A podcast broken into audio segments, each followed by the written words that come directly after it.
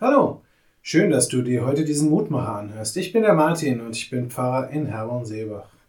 Es gibt diese Momente, in denen bin ich richtig gehend niedergeschlagen. Manchmal liegt das am Wetter, manchmal an traurigen Nachrichten, aber manchmal auch an der Feststellung, dass ich es mal wieder richtig verbockt habe. Die genaueren Zusammenhänge sind dabei eigentlich vollkommen egal, denn verbocken kann ich es überall. Auf der Arbeit, im Privaten, mit Fremden oder guten Freunden. Ein dummer Scherz, ein vergessener Anruf, ein unangebrachter Kommentar, die Stolperfallen sind wahrlich vielfältig. Und selbst wenn es keinem anderen auffällt, kann ich mir sicher sein, ich werde es mir auf jeden Fall selbst zum Vorwurf machen.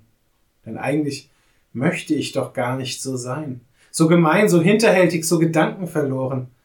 Das widerspricht doch all den Idealen, die mir so wichtig sind und mit denen ich doch in dieser Welt als liebenswerter und guter Mensch wahrgenommen werden möchte. bei dieser Feststellung kann ich am Ende doch nur niedergeschlagen sein. Wieder einmal hat es nicht geklappt. Und im heutigen Lehrtext aus dem ersten Johannesbrief lese ich dann, Daran erkennen wir, dass wir aus der Wahrheit sind und können vor ihm unser Herz überzeugen, dass wenn uns unser Herz verdammt, Gott größer ist als unser Herz und erkennt alle Dinge. 1. Johannes 3, Verse 19 bis 20. Was für ein wunderbarer Zuspruch ist das doch.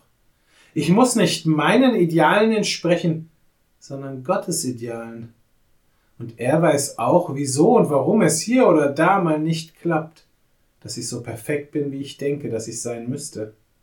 Sicher, weiter an mir zu arbeiten ist niemals verkehrt, aber nicht als unbarmherziger Richter meiner selbst, sondern als einer, der weiß, dass Gottes Liebe größer ist als meine Selbstliebe und der mich sogar dort segnet, wo ich mich selbst verfluche.